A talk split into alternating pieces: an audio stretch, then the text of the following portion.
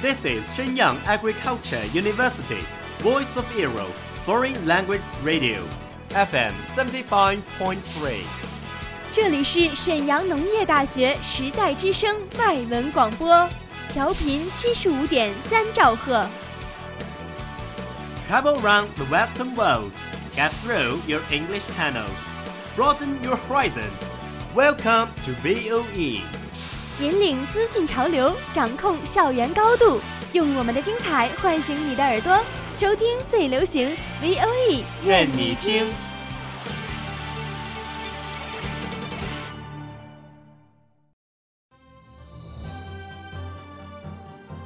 Campus Interview，与校园名人 face to face，讨论资讯 what you like。欢迎翻开《校园访谈录》。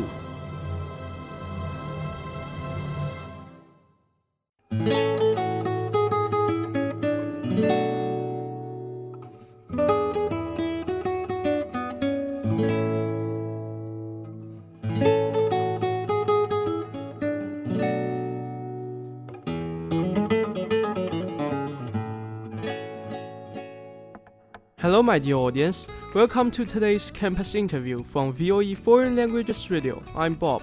嗨，大家好，欢迎翻开今天的校园访谈录，I'm August。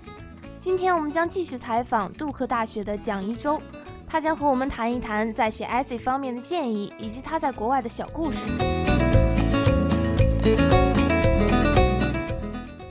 Hey, Joe. I can still remember that last time you said improving our English is the best trick for the tests. It impressed me deeply.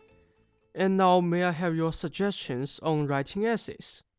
So if I'm giving advice for writing essays, I'm I'm going to give two advice, two pieces of advice. The first piece is just really to um, try to be a better person in general. If you want to apply to U.S. colleges, that's the most important thing.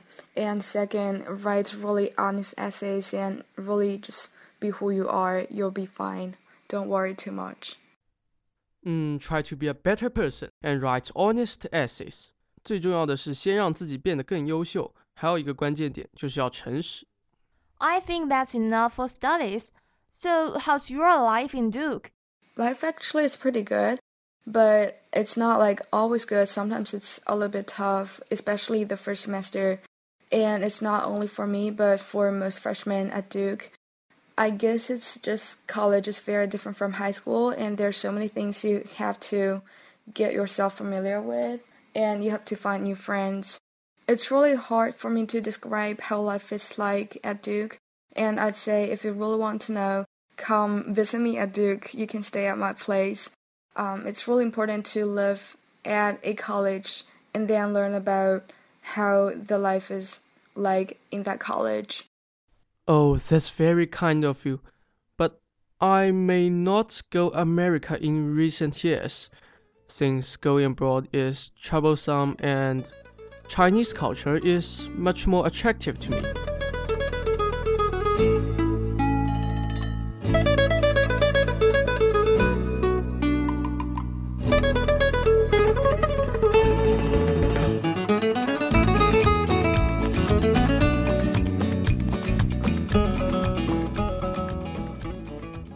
刚开始在 Duke 的生活可能会有些艰苦，或者说是不适应，毕竟国外的大学生活我们也都没有体验过。但是不用担心，后来总会慢慢习惯的。嗯，一舟，Do you have any stories to share about your life in Duke? I mean, um, there's a story about cultural difference um that I experienced. So I was roomed with a Mexican American girl my freshman year in college and she usually goes to bed two hours earlier than I do. And in order not to disturb her from sleeping, I usually go out to the corridor to work rather than work in my dorm room. And after several months, she got really mad at me because she thought I wasn't being respectful to her when I was moving to the corridor to work. She thought I didn't like her and didn't want to be in the same room with her. And I explained, okay, that's not what I meant.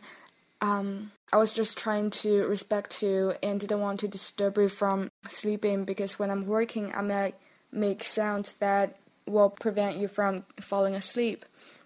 And then she explained to me that she grew up in a household of 10 kids and she's used to people working and talking when she's sleeping, so she's fine with that. So then I realized, okay, we think really differently. Um, so I really need to explain to her what I'm thinking and communicate with her throughout my freshman year. And I think it's a really good skill to have, especially when you're getting along, you're trying to get along with someone from a different cultural. Hmm, interesting. Thanks.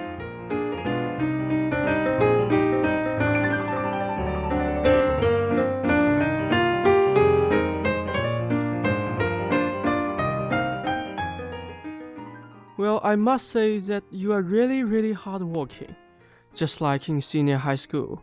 一舟的室友经常睡得比他早两个小时，然后他就会到走廊里去学习，以免打扰到室友。但是后来他的室友却认为一周的这个做法不尊敬他，因为每次一周搬到走廊里去学习的时候，他都有一种自己被嫌弃的感觉。然后一周就解释说自己恰恰是因为尊敬他，不想打扰他睡觉才出去的。最后，两人就通过一番交流化解了这个误会。看来，开门见山的交谈是应对文化差异的一种好办法。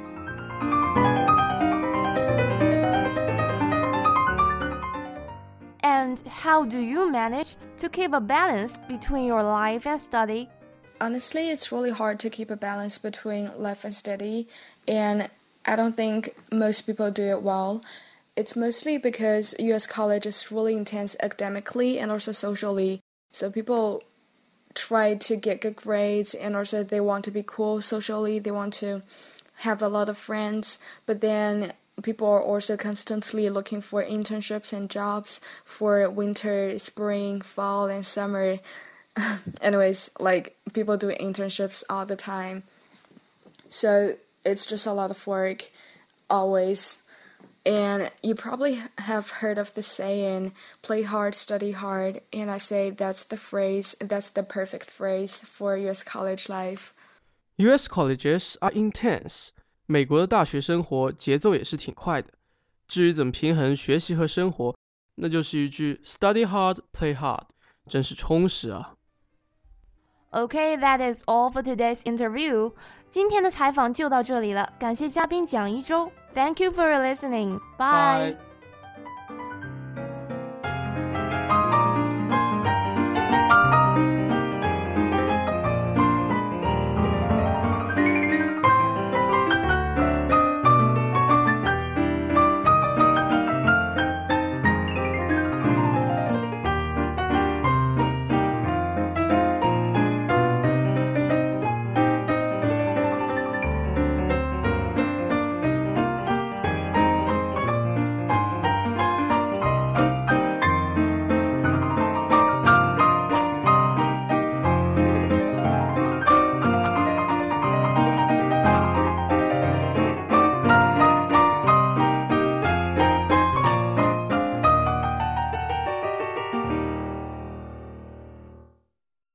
That's all of today's programs. Thank you for listening.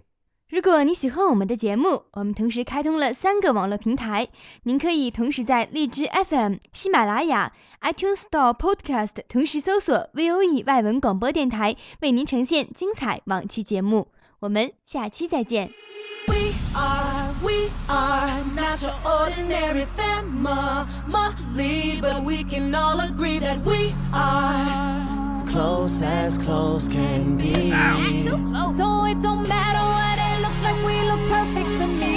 We got every kind of love, I feel so lucky indeed.